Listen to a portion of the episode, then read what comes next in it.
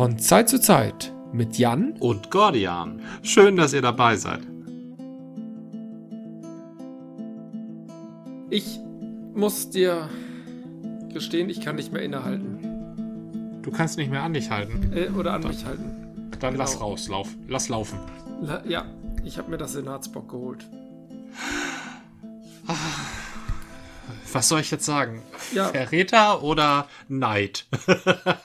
Vielleicht fasst du es einfach zusammen und sagst Schwein. Nein, also eigentlich, ähm, du warst einfach nur schneller als ich, Billy the Cat. Ja, eigentlich, ich, ah, ich, ah, ich, ah, ja, es, ich gehe, jetzt kann ich ja sagen, ich tiger auch schon seit ein paar Wochen um die Ratsherrenbar im Mühlencup rum und denk mir, ach, den musst du doch helfen. Ja. ja, den musst du doch helfen, die haben doch harte Zeiten. Geh doch mal an den Außentresen und nimm doch einfach mal so ein Sixpack Senatsbock mit. Aber dann meldet sich immer mein Gewissen so in Form eines kleinen Gordians auf meiner linken Schulter mit so einem scheinheiligen Schein. Ne, der sagt nein. Was, was heißt denn hier scheinheilig? mit so einem scheinheiligen Schein. Nein, nein, nein, Heiligenschein heißt das. Scheinheiliger ja, so. Schein. Was Gemeinheit. Entschuldigung, ja. Nein, hast du gut gemacht, hol ich mir auch. Trinken wir nächste Woche gemeinsam. gute Idee, gute Idee. Ich habe ja, ja, noch eins. Ja. Okay, was hast du denn? Und komm mir nicht ah, mit einem Saisonbier, was wieder ein halbes Jahr zu spät ist. ich glaube, das liegt weniger an mir als mehr an den Saisons, die sich so dramatisch verschieben. Aus oh, irgendeinem Grund. Ja, das ist merkwürdig. merkwürdig. Nein, ich habe absichtlich kein Saisonbier gekauft. Ich habe ähm, ein Bretschnack Schwarzbier oh, aus der Tschechei. Mhm, das ist ein tschechisch. Wie schreibt sich das? Wie spricht sich das? Also es spricht sich offenbar Bretschnack. Ich spreche es Bretschnack. Also es. Ähm, Eigentlich ähm, es, schreibt es sich Kulilungus. Aber man spricht es Bretschnack. Mhm. Das, das ist auch so ein, so, das ist auch so ein Monty Python Logik, ne? Gefällt mir. Also Bretschnack oder ähm, Kunilingus, wie wir Kenner sagen, hat sieben, besteht aus sieben Buchstaben das Wort. Und über drei der Buchstaben, und zwar an Stellen, wo man es nicht erwarten würde, sind dann Accents. Mhm. B-R-E-Z-N-A-K und über dem R, dem N und dem A sind Accents. Ich Wobei bin, es. Ich ja. bin positiv überrascht. Es sind auf jeden Fall Vokale drin. Es, ja, es, es, enthält Vokale, ja. Der eine ist ein bisschen, ja, durch ein, also es, ich würde, wäre ich Franzose, würde ich es Accent de Gue nennen. Wie es der Tscheche nennt, weiß ich nicht. Aber das ist Britschnack. Vielleicht also ist es dem Tschechen auch egal, weil er sagt, das Bier schmeckt. Wer weiß. Oder der Tscheche will damit dumme Deutsche auf den Arm nehmen. Und das schon seit Jahrhunderten. Hat er geschickt das, gemacht. Das ist, das ist so ähnlich wie das durchgestrichene L im Polnischen. Ähm, da weiß ich ja auch nie, wie man es ausspricht, aber ich habe ja anhand dieser komischen Biersorte aus Berlin mhm. gelernt, die behaupten ja, dass ihr Brlo sich mhm. Berlo ausspricht. Ja, richtig. Und das wäre das, ganz dicht dran an Berlin. Ja, das, das wäre, glaube ich, sogar der, ähm, der sorbische Begriff für Berlin. War das nicht äh, so? Äh, der sorbische? Was hat denn das sorbische jetzt wieder damit zu tun? Das Sorbische ist eine ganz eigene Sprache. Eben, ja, und da, die können. Aber das also Sorbische also, ist ich, interessant. Ich war dem Sorbischen ja immer sehr nahe, weil mein mhm. Vater ja aus der Ecke stammt. Ja. Also, der ist selber nicht sorbischer Abstammung, aber in der Gegend der Niederlausitz, wenn ich mich recht entsinne, direkt bei ihm um die Ecke waren schon, waren die Ortsschilder schon öfter mal zweisprachig und ich dachte eine Zeit lang, das wäre dann irgendwie polnisch, aber das ist halt sorbisch. Ja. Und die Sorben sind deswegen mir auch immer noch mal untergekommen, weil Ottfried Preußler doch auch aus der Ecke stammt. Ich weiß nicht, ob der selber wiederum sorbischen Ursprungs ist. Und was das überhaupt bedeutet und ausmacht, kann ich ja auch nicht sagen. Das ist ja, ja. irgendwie eine, eine Minderheit, äh, eine Volksminderheit oder so, eine Minderheitenvolk, wie auch immer, ich weiß, oder, oder Volksgruppe. Ja. Und ich weiß aber, dass sein Krabat sehr stark in diesen sorbischen oder mit, mit sorbischen Elementen durchsetzt sein soll. Also ich ja. weiß, dass es sein soll. Sehr schön. Ich habe gehört, dass es mit sorbischen Elementen durchsetzt sein soll. Das Buch ist super atmosphärisch. Ich komme gerade darauf, weil ich hier auf meinem Tisch eine CD von, äh, oder die CD der kleine Wassermann habe. Und da ist Ottfried Preußler und ähm, da fiel mir das ein, dass der aus der sorbischen Ecke kommt und dieser Krabat trifft ja eine Frau und verliebt sich auch in eine Frau. Ja. Und die ist benannt, und leider weiß ich nicht mehr, wie sie heißt, nach einem, nach dem Begriff für Frau oder Freundin oder Mädchen oder sowas. Nach dem weißt sorbischen du? Begriff. So habe ich das verstanden. Ah, verstehe. Und irgendwie stammt er aus der Ecke und war auch sprachlich sehr davon geprägt, möglicherweise auch von den Mythen, das weiß ich nicht. Denn ja. Krabat, wie auch seine Kasper-Geschichten, sind ja auch durchsetzt von ein, äh, solchen Elementen. Da sind ja auch Zauberer und, und Hexenfiguren und so. Die, die tauchen natürlich auch in anderen Märchen auf, aber die haben eine bestimmte Art von Prägung, auch wenn er die wieder sehr spaßig übersetzt, kindergerecht. Ja, das sind ganz eigene, ganz skurrile Figuren, aber auch immer mit so einer harten Konsequenz im Hintergrund. Und es stimmt schon, es ist eine eigene Bilder- und Figurenwelt, die er da aufmacht. Mhm. Der Ottfried Preußler. Mit, mit Figuren, die zwar verwandt erscheinen, aber irgendwie anders sind. Das mag genau. dieses Sorbische sein, ja. Der Kasper ist auf jeden Fall auch nicht der Kasper, den wir so kennen. Also er ist uns zwar verwandt oder, oder bekannt irgendwie, kommt uns nicht fremd vor, aber tickt doch ein bisschen anders. Ja, das ist richtig. Er ist zum Beispiel überhaupt nicht lustig. Das stimmt. Er ist mehr so eine drei Fragezeichen äh, Detektivfigur. Ja, genau, stimmt. So, so ein Ermittler, du hast recht. Ja. Und die hauen ja auch immer den Räuber Hotzenplotz in den, äh, in, in den Sack. Der fängt aber an mit in den Sack hauen. Ja, aber ich meine, den, den überwältigen sie halt und nicht, indem sie ihm einfach dreimal auf die rüberhauen, sondern durch Raffinesse. Ja, und da haben wir auch schon wieder eine, äh, einen kleinen Kreis gespannt, denn wer ist der Protagonist in diesen Büchern? Du hast es eben fälschlich ganz richtig gesagt, der Kaspar. Tatsächlich ist der Kasper und sein Freund Seppel, das sind die Protagonisten in den Büchern. Aber wie heißt die Reihe? Die Reihe heißt Räuber Hotzenplotz, das stimmt. Richtig. Na, das wäre meinst... so, als wenn es Star Wars das Vader heißt. ja, oder ist der Räuber Hotzenplotz vielleicht doch der Protagonist? Mhm. Ist nämlich die Frage, kann ein Protagonist die Bedrohung sein? Räuber Hotzenplotz bringt ja in den Räuber Hotzenplotz Büchern die Geschichte in Gang durch seine Aktion. Ohne ihn wären Kaspar und Seppel einfach nur langweilige Typen, die irgendwie bei Oma hocken. Richtig. Und das ist typisch für Kriminalgeschichten. Dass das Böse eine Aktion macht und dann manifestiert sich das Gute durch die Reaktion auf das Böse. Ne? Genau, genau. Und das ist Räuber Hotzenplotz Geschichten. Das sind eigentlich von der Struktur her sind's Krimis. Ja, ja, absolut. Jetzt müsste ich eigentlich doch noch mal die Serie Hannibal sehen. Nicht so sehr, weil ich da so scharf bin auf offene Gehirne oder sowas. Aber, ah, Entschuldigung. Jetzt, jetzt muss Nein, ich erstmal trinken.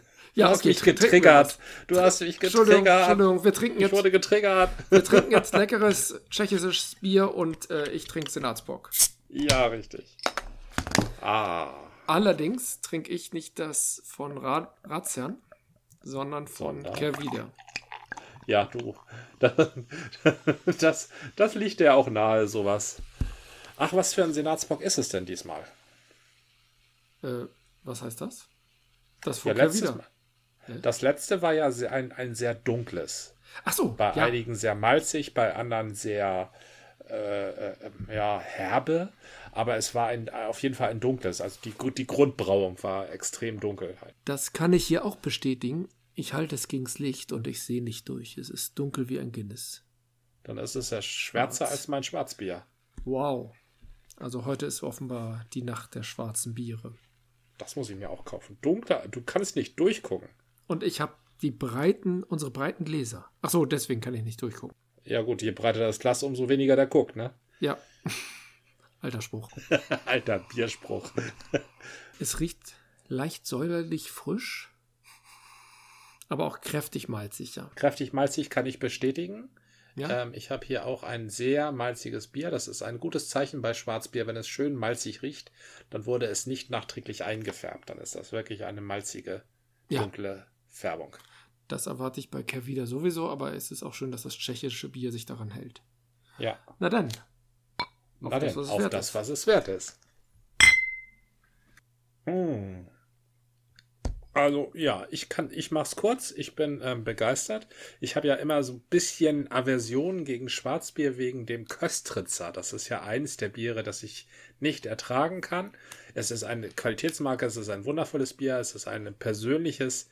Ich, ich mag's nicht. Ne? Okay. Aber dieses, dieses Schwarzbier hier, also von Brezhnak, wie auch immer das ausgesprochen wird, vielleicht spreche ich später besser aus, wenn ich die Flasche leer habe. Das ähm, ist ein extrem süffiges Schwarzbier. Ich möchte das fast das helle unter den Schwarzbieren nennen. Angenehm Ui. rötliche Färbung, aggressiver Schaum. So ist es, wie mir ein Schwarzbier gefällt. Ende. Tatsächlich habe ich hier schon gar keinen Schaum mehr. Der ist oh. sofort weg. Ich habe es jetzt nicht schaumbetont eingeschenkt, aber trotzdem, ich sehe nur noch am Rand so ein bisschen Schaum. Mm, das Malz ist sehr intensiv in meiner Erinnerung, mhm. intensiver als das letzte Mal und erinnert mich so an Malzbiere, Vitamalz oder so. Ja. Ist die Konsistenz dann auch wie beim Malzbier? Also sehr ja, ähm, cremig. Mhm. Cremig, ja? Ja, ja. Ist so ein bisschen klebrig auf der Zunge. Das mhm. ist nicht ganz so meins, äh, was das Malzige anbelangt, aber es ist natürlich alkoholhaltig. Wie viel hat es denn eigentlich? Oh, 8%. Ja. Wie bitte? Das ist mal ein ordentlicher Senatsbock, ne? Und das hast du nicht geschmeckt? Doch, Dann ich meine doch. Da aber sehr viel Malz drin. Ja, genau, es ist sehr viel Malz drin, wird aber durch den starken Alkohol wieder aufgepeppt und aufgefrischt. Und das gleicht das wieder aus und macht es mir wieder interessant. Aber ist nicht mein Lieblingsbier, muss ich sagen. Also nicht so hart, wie das jetzt klingt. So, ich kann das mal so trinken, aber ich würde nicht sagen, oh, heute mal wieder ein Senatsbock. Und und hast du denn, schmeckst du da etwas, also du bist ja momentan sehr auf Kehrwieder geeicht, schmeckst ja. du etwas typisch Kehrwiderisches raus? Na, die sind immer sehr experimentell. Die machen viele verschiedene Varianten. Hm, nee, so Haben die keine Handschrift? Haben die nicht sowas wie, sagen wir mal, Wildwuchs? Dieses ähm, immer ein Hauch drüber? Ja, und ein Hauch saurer, ne? Hm, genau, das, ja, richtig. Eine, immer ein Hauch saurer. Hat Kevida sowas nicht oder hast du sowas noch nicht erkannt bei Kevida? Also ich würde für mich sagen, ich habe es noch nicht erkannt. Ich glaube schon, dass sie eine Handschrift haben. Ja. Ihre Handschrift ist aus meiner Sicht die Vielfalt. Und was sie auch gerne machen, sind solche Finishings in irgendwelchen Fässern, in Weinfässern oder in Whiskyfässern. Ja. Da habe ich schon einige gehabt. Aber die eine Handschrift. Hm. Gerade weil er ja immer mal wieder diesen Hopfen nimmt und jenen Hopfen nimmt. Ich kann es nicht sagen. Es gibt vielleicht eine Handschrift, die in der Grundmaische steckt oder so und äh, durch die Hopfensorten und durch den unterschiedlichen Malzeinsatz variiert, aber die Variation ist so breit, ich kann nicht sagen, das ist jetzt ein Kehrwieder. Wenn es interessant schmeckt, könnte es schon, schon mal ein Kehrwieder sein, aber ich will nicht sagen, dass nur Kehrwieder-Biere interessant schmecken. Du weißt schon, dass interessant äh, Bestandteil des äh, fürchterlichsten chinesischen Fluches ist, nicht? Du mögest ein interessantes Leben haben. Ich sag bewusst interessant, weil es die Vielfältigkeit abbildet. Man kann ja mhm. sagen interessant und will damit eigentlich so nur sagen, bäh, mag ich nicht. Mhm. Oder du sagst interessant, weil du es nicht fassen kannst. Die Vielfalt, die ich bei Kehrwieder so kennenlerne oder bisher auch kennengelernt habe, ist schwer in eine Kategorie zu fassen. Das ist, glaube ich, mein Problem. Deswegen kann ich nicht sagen, das ist die eine Handschrift. Mhm. Ich bin auch kein Profi, ich mache das nur als Hobby und vielleicht fehlt mir da was. Vielleicht sollten wir mal diese Brauerei besuchen und uns die Handschrift erklären lassen. Das machen wir. Ich hänge im Kopf immer noch irgendwie beim Hotzenplotz. Ja weil die äh, derzeit gibt es ja viel Diskussion, soll, ähm, soll nicht die Kultur unseren Empfindungen angepasst werden. Auch die Kultur, die früher mal war. Und jetzt überlege ich die ganze Zeit, ob beim Hotzenplotz Änderungswertes drinne steht. Denn bei anderen Ottfried Preußler Sachen, nee, bei Ottfried Preußler war nichts, glaube ich. Ne? Es war bei Astrid Lindgren. Ja. Und bei Michael, en Michael Ende ja, Wie, Jim Knopf. Ja, Jim genau. Knopf. Bei Astrid Lindgren und Jim Knopf, da entstand Änderungsbedarf. Aber bestand irgendein Änderungsbedarf beim Räuber Hotzenplotz? Mm, ich glaube, das Problem bei Astrid Lindgren wie auch bei Jim Knopf ist, dass beide in die Welt rausgingen. Und dann hast du auch heute noch, aber aus der Zeit, aus den 50ern, 60ern, immer so einen exotistischen Blick. Der Exotismus ist immer noch vorhanden, aber er wirkt sich anders aus und wir gehen anders damit um. Und dann gab es sowas wie den N-König oder eben auch Jim Knopf, der zur Begrüßung in einem Paket hier ankam und dann wurde gesagt, es ist ein N. Mhm. Und das sind bei Astrid Lindgren ist es tatsächlich ja Exotismus, würde ich einfach so sagen. Denn Pippis Vater ist ja der Südseekönig, wie er dann später umgetauft wurde. Mhm. Und ist damit letztendlich ein Kolonialist. Ach, ich glaube, der ist also ich glaube, der ist gewählt worden. Vielleicht ist er auch gewählt da, worden. Da war irgendwie sowas mit, äh, dass, dass, dass der gewählt worden ist. Also das kann sein. Ich, ja. ja, aber trotzdem ist das so eine Konstellation, die uns sehr vertraut vorkommt aus kolonialer Zeit. Ähm, ich, ich, wollte allerdings auf den Räuber Hotzenplotz. Du wolltest gar nicht auf den Vokismus. Ja, Räuber Hotzenplotz ist, glaube ich, völlig unvogue. Ich meine, ist für ja. die Woken unter uns völlig unkritisch, glaube ich. Völlig unkritisch. Okay. Ich weiß gerade nicht, wie die weiblichen Charaktere bei Räuber Hotzenplotz sind. Die Großmutter spielt eine Rolle und äh, dann weiß ich auch schon nicht mehr weiter. Und eine Hexe. Die Hexe? Ja. Eine Hexe ist eine Frau. Dann gibt es die Unke, die nachher eine Fee ist. Die sitzt beim Zauberer Zwackelmann im Brunnen. Stimmt. Das ist so eine Vorwegnahme des Schweigen der Lämmer-Plots. So ein bisschen. Okay. Und das waren die drei weiblichen Figuren, ja. Das Charaktersetting ist tatsächlich ja auch überschaubar. Was für Kinder super ist. Wenn man sich das jetzt mal kurz vor Augen führt, ist es wirklich ein Kammerspiel, rein personentechnisch. Mhm. Also es hat natürlich, nein, Kammerspiel trifft es nicht ganz. Es hat ähm, ja schon ein paar Standorte oder ein paar, paar Szenen. Szenen, danke.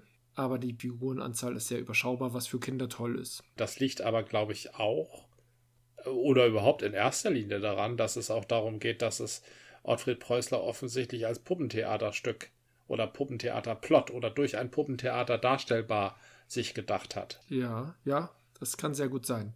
Ich weiß nicht, ob er es sich wirklich so gedacht hat. Weißt du da mehr? Ich äh, erinnere mich an meine frühe Kindheit, dass es nicht unüblich war, dass wir Kinder in unserem Kinderzimmer ein Puppentheater hatten. Ich auch. Erinnerst du dich da auch dran? Ja, natürlich. Wir hatten so Handpuppen und so eine Puppentheaterbühne und da konnten wir Puppentheater spielen. Ja, da man konnte, das war so ein Holzgerüst, das konnte man aufklappen. Eigentlich eine kleine Version von dem, was auch durchaus in der Öffentlichkeit mal ähm, Kaspertheater war. Links ja. und rechts eine, eine klappbare Wand. Damit ja. konnte man das aufstellen. Das hat dann gehalten, wenn es nicht gerade nach vorne gekippt ist. Ja. Und im Hintergrund hatte man austauschbare Hintergründe. Die konnte man so aufhängen ja. an diese beiden Stell Stellwände. Die hatten jeweils ja. so eine, ähm, das waren so Tafeln mit einer Holzschiene oben. Und mhm. dann hatte ich äh, einige Kasper-Theaterfiguren. Das ist mein vierter Geburtstag gewesen. Das ist meine erste zeitlich einortbare Erinnerung. Oh, wie schön. Wir wohnten damals noch in der Ahnenstraße in Uhlenhorst und in einer mhm. überschaubar großen Wohnung. Ich hatte trotzdem ein eigenes Zimmer. Meine Eltern haben, um uns beiden Brüdern jeweils ein eigenes Zimmer zu geben, denn die haben schnell gemerkt, ich und mein Bruder in einem Zimmer, das ist keine gute Idee. Ich neigte mhm. zu einem gewissen Destrukturalismus. also ich, ich, ich war derjenige, der die Klötzchen immer aus den äh, Holzklötzchentürmen unten rausgezogen hat und sehen wollte, was passiert. Das ist ja eine schöne Eigenart. Den Dingen auf den Grund gehen, ne? Das Innere nach außen kehren. Der Verstand will die Welt sezieren. Ich wollte mit möglichst wenig Einsatz einen möglichst großen Effekt erzielen. So redest du dir schön. Mein vierter Geburtstag begann mit einem Albtraum. Ich wachte schweißgebadet auf und ging rüber zu meinen Eltern ins Schlafzimmer und wollte meinen Vater irgendwie wecken und Trost äh, einheimsen. Mein Vater wachte auf und sagte, was machst du denn hier? Und ich war verdutzt, weil das eine völlig unpassende Ansage war, wenn ich Trost einfordere.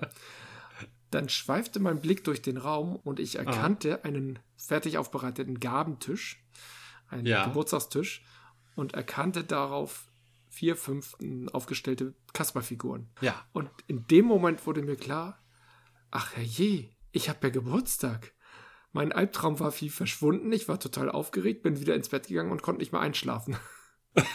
Natürlich nicht. Das war mein vierter Geburtstag und meine allererste Erinnerung, die ich ganz klar zeitlich zuordnen kann. Und da hast du ein Kasper-Theater geschenkt bekommen. Na, da habe ich erstmal nur die Kasper-Puppen geschenkt bekommen und ein Kasperle-Theater haben wir später auf dem Flohmarkt in Altona gefunden. Das ja. war der Flohmarkt, an dem mein Vater auch noch, oder da haben wir auch noch ein Indianerzelt gefunden. Geht ja heute gar nicht mehr. Stimmt, Indianerzelte hatten wir auch. Das war super. Das hab, war auch so eine typische Ki Kinderzimmerausstattung, oder? Wobei wir das Indianerzelt eher draußen stehen hatten, in einem Garten, der genauso groß war, dass das Indianerzelt da genau reinpasste. So ein kleiner ah, Garten vor einem Reihenhaus. Und ja. ich, ich fand Indianer war super. Also Indianer spielen war, war super äh, und das würde ich mir auch trotz allem Vokismus heute nicht nehmen lassen. Natürlich ja. war es ein Klischee und äh, wird den indigenen Völkern Nordamerikas überhaupt nicht gerecht. Oder wie ich letztens gehört habe, ähm, was im amerikanischen Englisch ja sehr gut klingt, ist First Nations. First Nations oder die Tribes? Ja, Tribes sind Volksstämme, ne? Würde man das übersetzen? Ja, ich glaube aber, die sind deutlich mehr getrennt als äh, Volksstämme im westlichen Weltsinne. Also das sind schon eigene, also una, völlig unabhängige Kulturen, unreferenziell. Ja, ja, ja. Die hatten schon Austausch, aber gern auch mal kriegerisch. Aber Richtig. Also, das aber das hatten wir hier in Westeuropa auch. Also das, wenn du dir überlegst, Zeit der Völkerwanderung, das waren auch ja. ganz viele Volksstämme, die hier durch die Gegend wuselten, die sich aber aufgrund des Römischen Reiches und der ähm, allgemeinen Grundsituation stark auch aneinander gerieben haben und mhm. auch teilweise vermengten und voneinander profitierten oder zwangsprofitierten, je nachdem. Ähm, wir kommen mal wieder vom Thema ab. Ich bekam auf jeden Fall irgendwann später dann mein Kasperle-Theater und äh, nebenher auch noch ein Indianerzelt und ich kann mich da auch noch daran erinnern, wie mein Vater nicht mehr in den Bus passte, weil er so viel er hat halt alles getragen und meinte, ich kann auch zu Fuß gehen. Wir fuhren mit ja. dem Bus an ihm vorbei und dann fing es an zu regnen. Um nicht zu sagen, mein Vater war ein bisschen bedient, aber er hat das dann locker genommen. Das ist ja. Nun ist aber die alles entscheidende Frage: Hattest du denn auch ein Räuber-Hotzenplotz-Buch? Tatsächlich hatte ich nie ein Räuber-Hotzenplotz-Buch, sondern nur Hörspielplatten.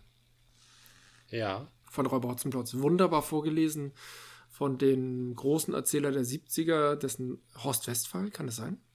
Nee, Horst Westphal äh, war jemand anders. Für mich war das der Paetsch. Der hat bei mir immer alles erzählt. Oder Patch.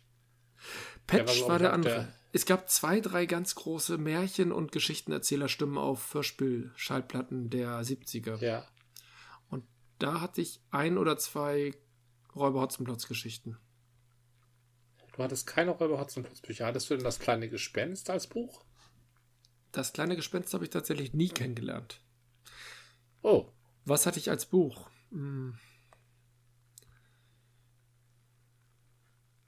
Astrid Lindgren hatte ich viel als Bücher. Ähm, Karl also richtig besessen. Bach. Richtig besessen. Momo fand ich ganz ja. großartig. War ja schon sehr früh so eine Fantasy-Prägung. Äh, Momo. Ja. Äh, Quatsch, ähm, nicht Momo. Ähm, Mist, wie, wie heißt das Buch von Astrid Lindgren, wo ich glaube, irgendein Kalle, aber das waren ja gerne mal Kalles, ging irgendwie kam der zu seinem echten Vater, der König in irgendeinem Fantasy-Reich war und dort traf er auch noch einen Freund und dann mussten sie gegen Mio mein Mio. Mio mein Mio, ja. Ja, Stimmt, das war Fantasy, das ist richtig. Das war echte Fantasy. Die Brüder Löwenherz war übrigens auch Fantasy. Die habe ich nicht gelesen, tatsächlich. Ich habe Ronja Räubertochter als das, das kam ja relativ spät raus, das habe ich geschenkt ja. bekommen. Ähm, das ist eigentlich auch Fantasy, ne? Na, das ist aber so ein bisschen Romeo und Julia. Das spielt ja irgendwie in irgendwelchen Wäldern.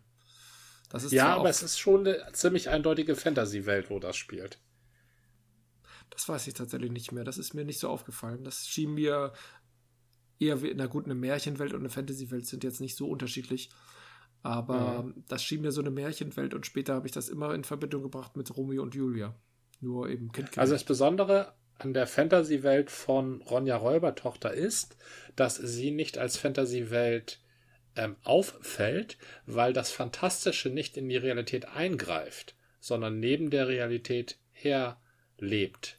Da, da leben diese Räuber in diesem Wald in der alten Burg ja. und da bräuchte, bräuchte es überhaupt keine Fantasy-Elemente. Das könnte man als historischen Roman oder historisierenden Roman erzählen.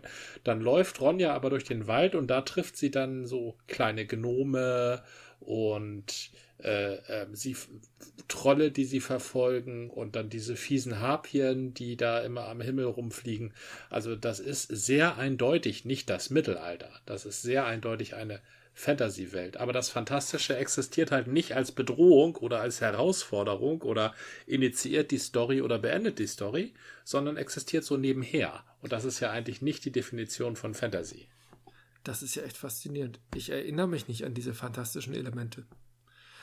Tatsächlich kommt mir das so, also wie du es beschreibst, klingt es jetzt nicht völlig ungewöhnlich, aber ich denke drüber nach. Es ist jetzt auch schon 40 Jahre her, dass ich das gelesen habe, aber mhm. ich kann mich nicht erinnern. Ich muss da mal reingucken. Ich glaube, ich muss das mal meinem Kind vorlesen. Ja. Ja, das, ja, das macht doch mal. Ja. Gnome. Also ich hatte jedenfalls Räuber Hotzenplotz. Ich hatte ja? allerdings nichts von Astrid Lindgren. Die Astrid Lindgren habe ich mir ähm, in der Bücherei ausgeliehen und den Jim, die Jim Knopf Sachen auch. Achso, Michael Ende hatten wir halt auch. Das Jim Knopf hatten wir und ähm, dann später Momo und Unendliche Geschichte. Das waren so Bücher, die ich auch ähm, nach meiner Definition verschlungen habe. Ich glaube, ich habe damals schon langsam gelesen. Kennst du das? Das fand ich immer ganz faszinierend. Ich sage ja immer, ich lese langsam. Und mhm. das liegt wahrscheinlich daran, dass ich mich ablenken lasse. Ich kann mich, ich kann nicht mich in ein Buch versinken. Und ich kenne das von meiner Frau die kann das, mein Bruder auch ganz toll. Die lesen ein Buch und ich krieg die da nicht weg. Früher, mhm. mein Bruder hat ein Buch gelesen und es gab Mittagessen, hat er nicht gehört. Dann bin ich zu ihm gegangen und habe ihm gesagt, es gibt Mittag. Er sagte, ja, ich komme gleich. Aber er sagte das so, das war so ein Unterprogramm, was automatisch abläuft zum Abwimmeln von irgendwelchen ja. Störelementen. Er, er hat das nicht gehört. Er sagte mir später, nee, du, du warst nicht in meinem Zimmer. Und dann haben wir ihm das Buch wegnehmen müssen. Sich so in ein Buch zu versenken, habe ich ja. nie erlebt. Ich lasse mich immer von allem ablenken. Kommt auch immer ein bisschen auf das Buch an. Natürlich, natürlich. Also du hast nicht viel gelesen, ent entnehme ich da. Was heißt das? Ja, also das, das, das ist ja eine überschaubare Anzahl an Büchern. Ich hatte zum Beispiel ganze Regalmeter drei Fragezeichen und die Jungs von Burg Schreckenstein zum Beispiel. Da hatte ich viele Miniromane. Was habe ich an Miniromanen gelesen? Irgendwie Pitje Puck, sagt dir das was?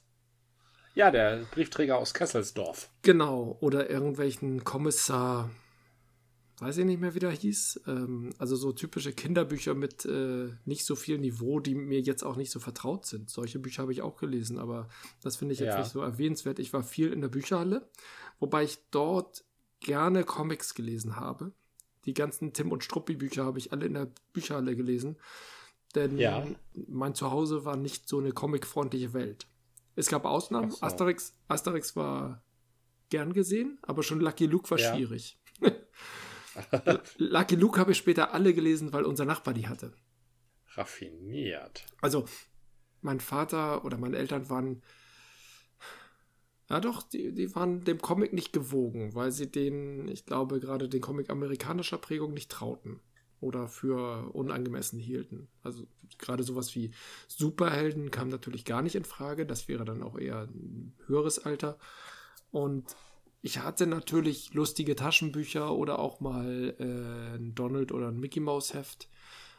Ja. Aber das war, na, das war so Kinderkram. Naja, das machen die Kinder halt so. Das wurde nicht als äh, Kultur betrachtet oder als äh, oder irgendwie wertgeschätzt. Da wurde ganz klar mir das Zeichen gegeben, das ist Müll. Vielleicht nicht mit den Worten, aber schon so, das ist Müll und Asterix und Obelix, ja, das ist gut. Das sind die guten Franzosen.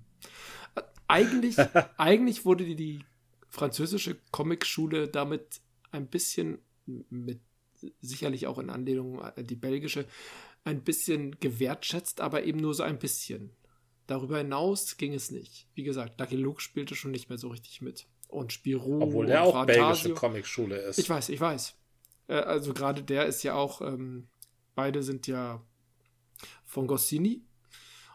Und dann schwankten wir von Goscinny ganz schnell wieder zu Sempe und waren beim kleinen Nick. Ah, den habe ich auch gelesen übrigens. Also ich habe schon ja. Bücher gelesen. Ich ähm, möchte jetzt mich nicht in die Ecke des Weniglesers stellen, dadurch, dass ich langsam, vermutlich damals schon langsam und mit Ablenkung gelesen habe, habe ich vermutlich auch nicht so viel gelesen wie du oder andere. Aber ich war den Büchern jetzt nicht abgeneigt.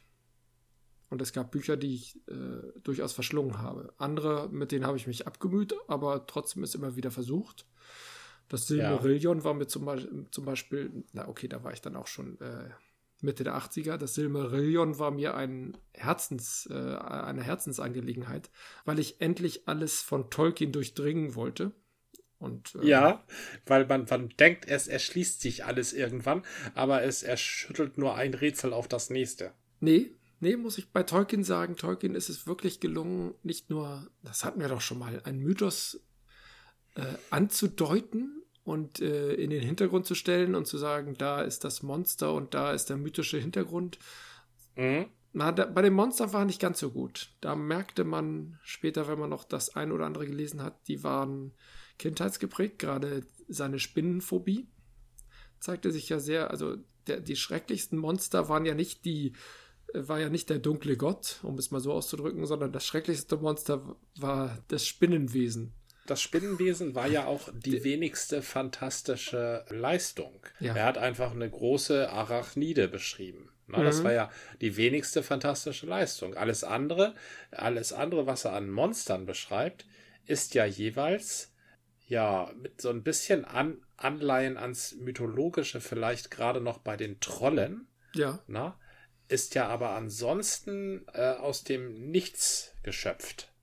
Na? Während er bei der Spinne schon ein ziemlich genaues Vorbild hatte. Ja, die Goblins, würde ich auch sagen, sind irgendwie den klassischen Goblins entlehnt, aber hatten dann so schon sehr schnell ein Eigenleben, gerade weil er sie zurückführte auf korrumpierte oder, oder verhunzte oder zu, zur Unkenntlichkeit gemarterte Elben. Das war ja, ja. der Ursprung der Orks. Und in seinen, im Hobbit beim Herrn der Ringe weiß ich es gar nicht mehr. Ich habe die auch auf Englisch gelesen und im Hobbit spricht er ja immer von Goblins. Im Hobbit sind es Goblins, ja. Ja. Und er differenziert ja keine Orks. auch zwischen den gefühlt kleineren und harmloseren Goblins und später den wirklich fiesen Orks, die er, da kommt er ja auch mit den Uruk-hai. Hm. Das sind da wirklich die großen, heftigen Orks, die äh, gegenüber, ach, das hat, haben wir in der Verfolgungsjagd der beiden entführten Hobbits, ähm, Mary und Pippin, äh, die werden ja von einer Mischgruppe aus Uruk-hai und Orks entführt und sind mhm. Gefangene und werden durch Rohan verschleppt.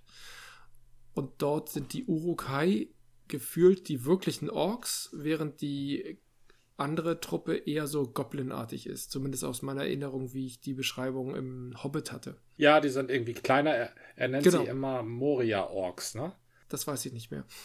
Ich weiß aber, im Hobbit zieht er es wirklich durch und da hält er sich eher an die bekannten Figuren oder die bekannten mythischen Wesen, Goblins und äh, klar, mit den Spinnen hat er keine Probleme. Trolle sind auch bekannt, Steintrolle so in der Funktion und dass die am, bei Licht dann äh, zu Stein werden.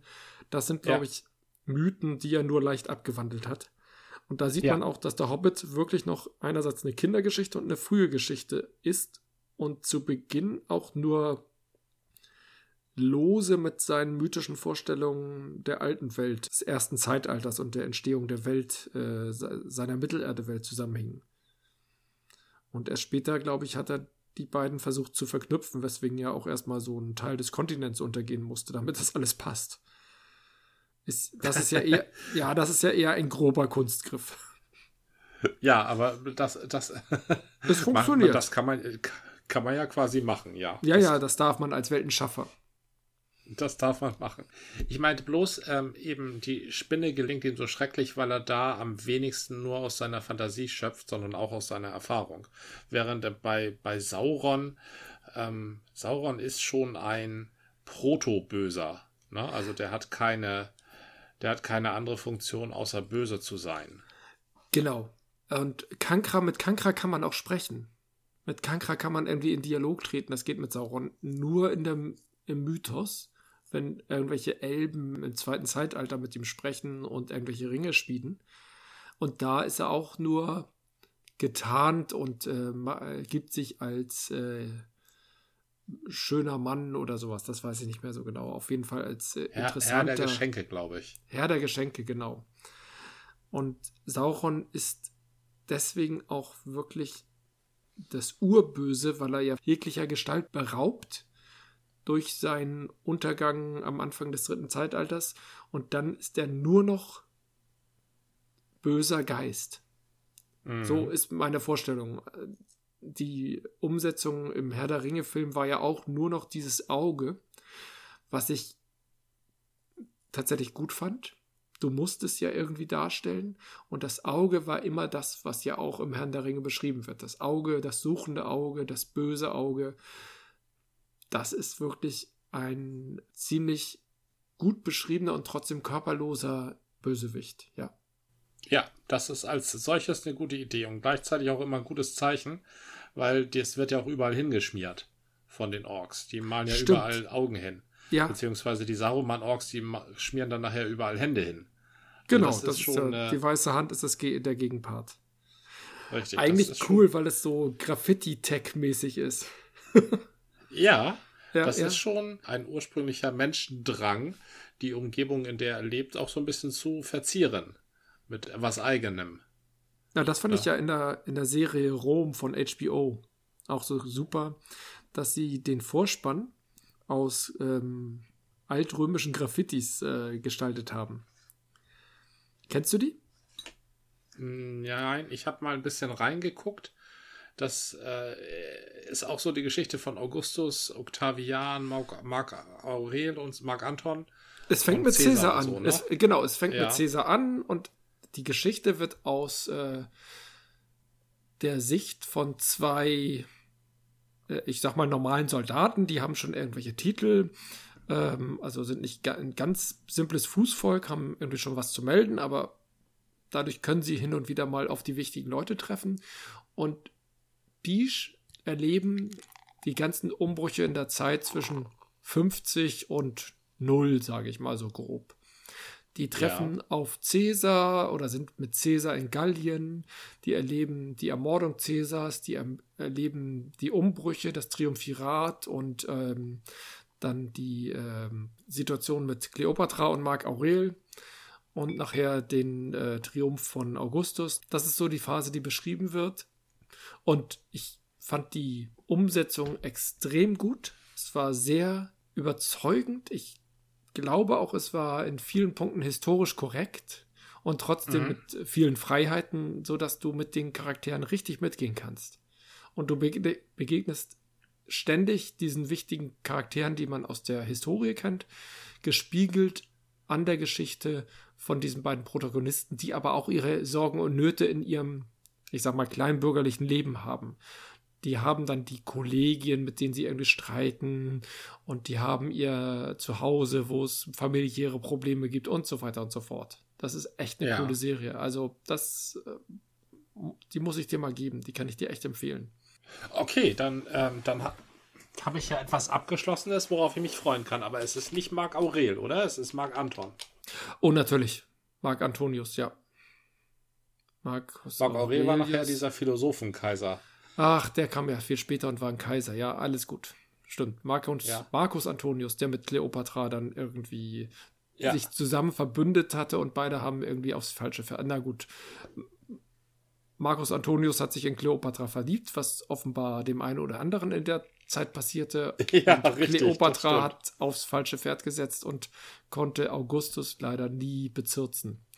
Und Augustus ja. wurde sehr gut gezeichnet als äh, eher konservativ moralischer Mensch, der genau solchen Gelüsten äh, sich versagte und äh, sehr auf Familie setzte. Also Augustus war schon unheimlicher, muss man ganz klar sagen. Sehr machtbewusst, unheimlich, konservativ und rücksichtslos. Ja, hatte er Erfolg mit. Klingt mir realistisch und erfolgreich. Mhm. Das, Absolut, das ist eben ja. das, was man hinzufügen darf, ne? Was mich umtreibt, ist ein Tweet, den ich letztens hatte. Ja. Ich weiß gar nicht mehr, wie er ging. Ich glaube, er fragte einfach mal wieder, was gerne gefragt wird, nach dem Sinn des Lebens. Das ist gut. Da fällt mir natürlich sofort Monty Python ein. Und das macht mir immer viel Spaß, aber das, die Frage war, glaube ich, ernst gemeint. Und meine Frage dazu ist, warum fragen wir überhaupt nach dem Sinn? Das passiert ja ständig. Ständig will jemand nach dem Sinn des Lebens fragen oder nach dem Sinn von irgendwas. Ja. Warum suchen wir eigentlich nach dem Sinn? Um optimal äh, vorzugehen. Also um, das ist eine Frage der Selbstoptimierung. Habe ich diese Hände, um damit ähm, Computer zu spielen? Oder habe ich diese Hände, um damit ein Haus zu bauen? Oder habe ich diese Hände, um jemand anders zu ermorden? Das kann ich ja nicht wissen. Ich kann ja nur raten. Gott hat uns ja in die Welt geworfen und uns dazu aufgefordert, selber zu denken. Oder war das Kant? Naja. Kant? Kant hat uns so. in die Welt geworfen? Ho, sieh mal einer an. So, so, und wenn wir, wenn wir jetzt wüssten, was der Sinn des Lebens ist, dann wüssten wir, ja, also, ne, wenn der Sinn des Lebens im Douglas Adamschen Sinne ist, versuch mal möglichst wenig krank zu sein und möglichst viel Spaß zu haben, dann sagen wir alles klar, diese Händeln sind dazu da, um Xbox 5 zu spielen oder PS5 oder was auch immer. Ich kenne mich damit nicht aus. Wenn allerdings der Sinn des Lebens wäre, möglichst den Weltgeist weiter voranzubringen, also die Kultur zu entwickeln und zu verfeinern und zu vollenden, ne? also das ist ja auch ein theoretischer Ansatz, dann müssten wir uns natürlich alle hinsetzen und Romane schreiben und Kantaten komponieren. Und die Menschen, die nach dem Sinn des Lebens fragen, die möchten eben ihre Zeit nicht verschwenden, sondern auf das ausrichten, was sie eigentlich tun sollten. Eben der Sinn des Lebens. Deshalb fragen Leute danach. Oder was denkst du? Ich habe die Frage aufgegeben. Ich halte sie für sinnlos. Ja. Ich glaube, Sinn ist keine sinnvolle. Das ist das Problem. Das ist äh, alles rekursiv. Sinn ist nicht sinnvoll. Ja. Äh, da sind wir wieder bei diesem äh, Ansatz, der ist mathematisch, aber funktioniert auch sonst. Ich, ich glaube, das Buch ähm, über Bach und Gödel Escher Bach. Natürlich. Gödel. Und Gödel ist das Entscheidende. Er hat versucht darzulegen, dass die Frage nach dem Sinn, nein, nicht nach, die Frage nach dem Sinn war nicht der Punkt, sondern die Frage des Systems. Ich kann ein System nicht aus sich selbst heraus erklären. Zumindest war das, was ja, ich das von richtig, verstanden ja. habe. Deswegen ist die Frage nach dem Sinn, ist doch die Systemklärung. Und wenn wir nach unserem eigenen Sinn fragen, dann fragen wir immer nach etwas wie Gott oder einer höheren Entität, die wir aber nie aus uns selbst fassen können. Einen großen Bezugsrahmen benötigen wir. Ich glaube, wir können, wie es immer so schön heißt, aus unserer Haut nicht raus. Wir sind in unserem System gefangen und wir stellen die Systemfrage. Ja. Das ist die Frage nach dem Sinn. Ja. Wir wollen, wir wollen doch nicht nur unser Leben effizient haben. Da, da, kann ich auch wieder nach dem Sinn fragen. Warum wollen wir das? Das ist doch Quatsch. Wir wollen nicht unsere Zeit verschwenden. Ja, wo, warum nicht? Wem nützt das was, wenn wir unsere Zeit nicht verschwenden? Das können wir ja gerade nur bewerten, wenn wir den Sinn kennen. Nicht? Also ohne, ohne den Sinn zu kennen, können wir gar nicht erkennen, was ist verschwendet, was ist nützlich. Genau. Und deswegen ist immer die Frage des Menschen nach irgendetwas Höherem, irgendetwas Göttlichem. Und diese Frage können wir gar nicht klären, sonst würde das nicht das Göttliche sein, sondern etwas Menschliches. Und diese Frage versuchte ja das Christentum aufzulösen, was ein raffinierter Kunstgriff war, indem sie sagte, ja, ja Gott ist menschlich geworden. Gott ist Mensch geworden. Ja, yeah. er kommt zu und jetzt ist er Teil von uns und jetzt können wir das System durchbrechen. Jetzt verstehen wir das. Aber leider war es nur ein Kunstgriff und äh, nicht echt. Aber wenn ich mir so die Religion angucke und ich ähm, behaupte, ich habe die eine oder andere Religion im Ansatz, verstanden wird zu viel gesagt, angerissen, dann ist. Ach, warum nicht verstanden? Also es, man, man, äh, wenn man sich so umguckt, wer das alles so versteht, dann sollte man nicht allzu bescheiden sein und kann schon sagen, ja, das habe ich auch verstanden. Ich bin lieber bescheiden. Es ist ja nicht so, dass da nur Schrödingers, Eschers, Bachs und ähm, Spinozas Religion verstanden haben. Das nicht, ja sonst eine nicht Gödel vergessen, bitte. Nicht Gödel vergessen. Oh, Gödel, genau. Denn es geht um die Mathematik und nicht um, um die Physik bei der ganzen Sache. Hm. Äh, Entschuldigung. ich sage trotzdem nur angerissen, weil ich die eine Religion ist nicht nur das Buch, das gegebenenfalls oder die Schriften, die dazu geschrieben wurden, sondern Religion bedeutet auch immer Kultur, Identität, äh, Selbstverständnis. Und Religion ist für jeden etwas Eigenes, obwohl alle immer versuchen, unter ihrer Religion alle zusammenzuführen. Deswegen sage ich nur angekratzt. Da, da ist, steckt Verständnis drin, aber nur ein, ein Verständnis äh, der Oberfläche. Und es gibt Religionen, die sind mir vertrauter und Religionen, die sind mir weniger vertraut. Trotzdem möchte ja. ich behaupten, dass ich die ein oder andere Religion angekratzt habe im Verständnissinne. Und die Idee, dass Gott menschlich wird, gibt es auch in anderen Religionen in der Hinsicht, dass Menschen Götter werden.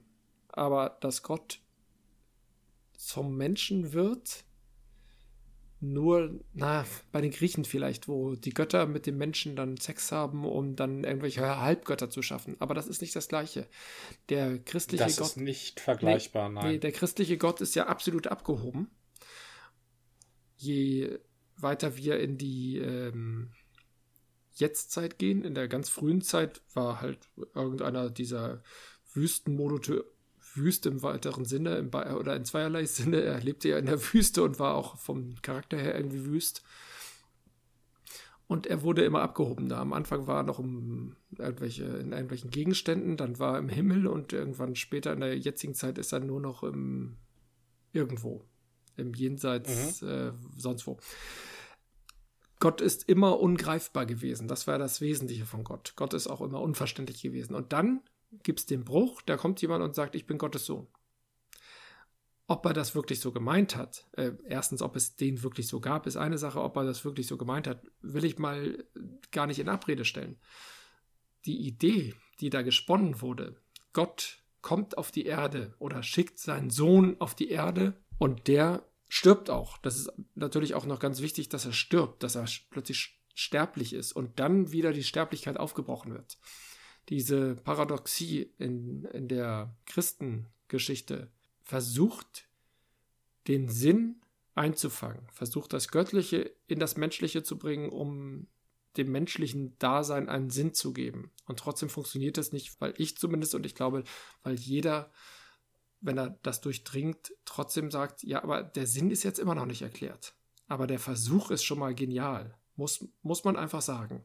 Hatten wir nicht schon letztens mal die Kirche bzw. Die, das Christentum für irgendwelche Tricksereien und Schachzüge sehr gelobt? Na egal. Man, man kann, kann sie loben. Es ist ja auch eine 2000-jährige Erfolgsgeschichte. Nichts besteht sonst so lange. Stimmt. Also keine Institution erhält sich so lange. Doch, das Judentum. Ja, richtig. Okay. Keine Institution ähm, außer der Religion. Ja. Na, egal wie gut befestigt oder wie tapfer verteidigt. Mhm. Also spricht es etwas an oder vermittelt es etwas, was den Leuten genug gibt, um daran Jahrtausende lang festzuhalten. Das kann man ja nun nicht abtun. Das ist ja eine Tatsache. Ja. Insofern ist die Bemerkung, ich habe erkannt, das ist alles sinnlos, äh, ein stolzer Gedanke weil man damit ja gegen Jahrtausende von in einem geschlossenen System denkende Denker gegen angeht, die eben das Gegenteil, und jetzt kommt das entscheidende Wort, glauben. Mhm. Nämlich, dass es doch Sinn hat. Naja, du kannst, wenn du aufschreibst, es ist alles sinnlos, dann wirst du nicht 2000 Jahre bestehen. Das wollen ja die Leute nicht hören. Das macht ja gar keinen Spaß. Ah, alles Marketing, meinst du? Ja, so könnte man es ausdrücken. Alles Glaube. Die Menschen an nichts glauben, ist ja kein Glaube. Atheismus ist doch gar kein. Ja, Atheismus ist eben mehr als ich glaube an nichts, sondern eine Anti-Haltung, eine Feindschaftshaltung gegenüber allem Religiösen. Deswegen wird Atheismus auch immer so kritisch gesehen, weil es gleichzeitig den Glauben des Einzelnen ja in Frage stellt. Ja, das, das passt. Mehr als in Frage stellen. Es greift ihn ja regelrecht an.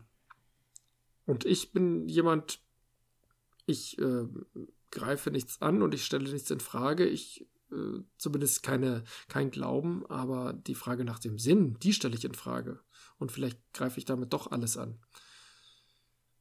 Die Frage nach dem Sinn. Das klingt mir auf jeden Fall nach einer Verneinung. Ja, und Verneinungen überleben nicht. Die Leute lieben Bejahung. Sehr weise gesprochen. Aber trotzdem, warum? Es, es hat ja schon 10.000 Jahre lang finden die Leute keinen Sinn oder immer nur so einen Pseudosinn und retten sich damit in die nächste Generation. Kriegen wir das ja. denn nie aufgelöst? Vielleicht ist es ja auch schon mal gelöst worden und wir wissen es noch nicht. Da, Ach, ist, shit, da hilft ja. uns ja der große. Na, da hilft wir uns glauben ja, der große ja, es, Denker. Ja. Douglas Adams? Douglas Adams weiter. Der sagt, da irgendwo sitzt, sitzt einer und ist einfach Gott. Hat alles durchblickt. Aber weil der völlig alleine sitzt auf einem Planeten mit so einer Katze, ist er, glaube ich. Und, ähm, und das nur die obersten Weisen des Universums wissen und die ihn dann halt mal alle paar Jahre besuchen, wenn sie mal eine Frage haben. Deshalb weiß es einfach keiner. Das ist ja nicht nur alles eine Frage des Marketings, es ist auch alle, ist eine Frage, ob eine Sache viral geht oder nicht. Und mhm. wie wir mhm. gerade heute in unserer Internetwelt feststellen müssen. Wir müssen es ja leider feststellen, und das Internet ist ja ein großer äh, Erkenntnisgewinn, wenn man es nur richtig betrachtet, geht ja nur der größte Scheiß viral. Und die wirklich sinnvollen Sachen wahrscheinlich nicht. Aber das müssten wir doch eigentlich auf die gesamte Welt runterbrechen. Auch in der Zeit vor dem Internet. Wer ist berühmt geworden? Welche Bücher sind bekannt geworden? Doch nicht die der großen Denker. Also ich will nicht unterstellen, dass äh, oder in Abrede stellen, dass die Bücher, die wir heute lesen, von großen Denkern sind, aber sind nicht viele große Denker auch deswegen untergegangen, weil sie ein schlechtes Marketing hatten oder eben nicht viral ging? Das kann ich nun nicht sagen. Also es kann sein, dass es Goethe, wir, dass es wir Leute wissen gab, es die nicht. Goethiger waren als Goethe und ja. Leute, die bachiger waren als Bach. Aber sowohl Goethe als auch Bach waren Stars ihrer Zeit. Das war schon so. Aber, aber genau, das, das ist das Problem. Sind die Stars die wirklichen Großen oder gibt es viel größere, die wir einfach nicht kennen, weil sie einfach nicht so einen Drang haben, in die Öffentlichkeit zu streben oder weil denen vielleicht das Handwerkszeug fehlt. Äh, ich habe ein schönes Beispiel. Mendel. War das Mendel? Äh, war Mendel der, der die Bohnen gekreuzt hat? Dieser Mönch, der ja, heraus die Mendelsche Das war der Mönch, der die Bohnen ge Genau, der genau. Bo Mönch, der die Bohnen gekreuzt hat, ja. Der hatte einen zu seiner Zeit, als er das herausgefunden hatte, wie Bohnen und andere Pflanzen, wie man die kreuzen kann und was man damit machen kann. Das ja. war ein simpler und trotzdem genialer Erkenntnisschub. Er hatte einen Vortrag, wenn ich mich recht entsinne, in Wien an der Uni. Blöderweise war in der Zeit aber gerade, war der Darwinismus gerade total hip. Und da kam jemand, ja. der sagte, nee, ähm, das ist hier alles deterministisch und wie die Bohne wird, das hängt einfach von den Genen, Gene kannte er natürlich nicht, hängt einfach von den Genen ab und äh, wenn die Bohne blau ist und die Bohne ist grün, dann wird die nächste Bohne türkis. Und ja. wenn die Bohne rot ist und die Bohne weiß, dann wird die nächste Bohne auch rot, weil das Rote ist beherrschend über die weiße Bohne. Ja. Und das waren ja die Erkenntnisse, die er gebracht hatte und das wollte er vortragen und da hatte er, glaube ich, fünf, fünf Zuhörer, während Darwin oder die Darwin-Schüler irgendwie hunderte Zuhörer hatten und Mendel ist völlig untergegangen. Ja. 20, na, dann ist er halt völlig frustriert wieder in sein Kloster gegangen und hat weiter so Klostersachen gemacht. Und 20. ja, die Glocke 20, geläutet oder so. Ja, ne? ja, und, und Bohnen gezüchtet, wie, was er halt so gemacht hat. Und 20, 30 Jahre später haben unabhängig voneinander drei verschiedene Wissenschaftler die Mendelsche Vererbungslehre auch für sich entdeckt, an verschiedenen Pflanzen. Und das publiziert und festgestellt, hoho, hoho, wir schreiben ja alle das Gleiche. Das gab auch ein bisschen Streit. Und irgendjemand mhm. hat gesagt, Mensch, das habe ich doch schon mal damals, ich war einer der fünf Zuhörer vor 30 Jahren entdeckt von so, von so einem Genau, ich hatte mich verlaufen. Im falschen, genau, falschen Hörsaal gelaufen. Ich habe das in der Orientierungseinheit nicht so alles so richtig mitgekriegt und deswegen war ich im falschen Hörsaal und deswegen kenne ich einen gewissen Mönch namens Mendel und der hat das doch schon vor 30 Jahren gesagt. Und durch diesen glücklichen Zufall ist überhaupt der Name Mendel für diese Vererbungslehre uns erhalten geblieben. Der war wahrscheinlich schon tot oder sowas. Ja. Aber wie viele ungehörte Wissenschaftler mit genialen Ideen sind in den letzten tausend Jahren uns abhanden gekommen oder sind überhört worden? Ja. Das ist doch die Frage. Nur weil sie ein, ein dummes Timing hatten, schlechtes Marketing und auch sonst einfach nicht so hip rüberkamen, weil sie einfach nicht mhm. so Star-Allüren hatten oder Star-Fähigkeiten. Mhm. Und damit ist die gesamte Menschheitsgeschichte in ihrer Entwicklung abhängig von irgendwelchen Stardom. Und das ist doch auch wieder peinlich. Oder auch nur menschlich. Ja, und was kein glaube, Widerspruch das, ist. das ist vielleicht nicht der Sinn aber das hat auch mit dem, das hat vielleicht, vielleicht im besten Fall was mit dem Sinn zu tun. Sich möglichst nicht die Sachen anzuhören oder anzueignen, die man sowieso denkt, sondern dahin zu streben, wo ähm, Dinge gesagt werden, die man eben nicht denkt. Das Denn nur so kriegt man ja diese Idee. Leute mit, die links und rechts vorbei denken. Nur so bekommt man die ja mit. Ähm, und da arbeitet ja eben das Internet auch dein großer Freund Google, so wenig sie Böses tun mögen, gegen an. Ah, ich bin mir nicht mehr sicher. das Internet, nein, und indem uns das Internet aufgrund seiner Optimierungsalgorithmen halt in Bubbles einsortiert. So. Die wollen uns ja nur Gutes. Die wollen uns nur Gutes, die wollen uns halt vor, hm. vor dem Bildschirm halten, ne? Ja. Aber das, was du denkst und wovon du überzeugt bist, wenn du das herausforderst, nur dann wirst du dich weiterentwickeln. Es gibt bei Google und ich glaube auch in anderen Bereichen gibt es jetzt die, also nicht bei Google, sondern beim, bei Alphabet. Google war jetzt Google der Konzern und Alphabet äh, das Unternehmen oder nee, Alphabet ist das der Konzern, ne? Keine Ahnung. Ist ja auch egal. Es gibt bei Alphabet eine neue Gewerkschaft, die Alphabets äh, Workers Union. Die setzen ganz im klassischen Gewerkschaftssinne unserer Gewerkschaften auf mehr Mitbestimmung und auch Mitbestimmung in Hinsicht auf die Ausrichtung und die Haltung des Konzerns oder des ja. Unternehmens. Und das finde ich sehr spannend. Es gab ja einige Proteste, als Google mit der Einwanderungsbehörde, die eher Einwanderungsverhinderungsbehörde ist, in den USA, ja. äh, zusammengearbeitet hat und äh, die Bestrebung von Google doch wieder in China Fuß zu fassen. Die hatten ja in den Nullern gesagt, ne, mit China machen wir nichts. Die Chinesen schränken uns zu sehr ein und wir glauben, äh, glauben an das Gute und Freie und Schöne und haben sich aus dem chinesischen Markt ganz zurückgezogen und ärgern sich nun schon seit zehn Jahren, dass sie im chinesischen Markt nicht da sind, sondern die äh, chinesische Suchmaschine Baidu oder bei, ich glaube Baidu, ne? Äh, oh, da kenne ich Ich weiß gerade mal, dass ihr Amazon Alibaba heißt. Und das genau, halte ich, das halte ich für kulturelle Aneignung übrigens, ne? Also, das ist kulturelle Aneignung Deluxe.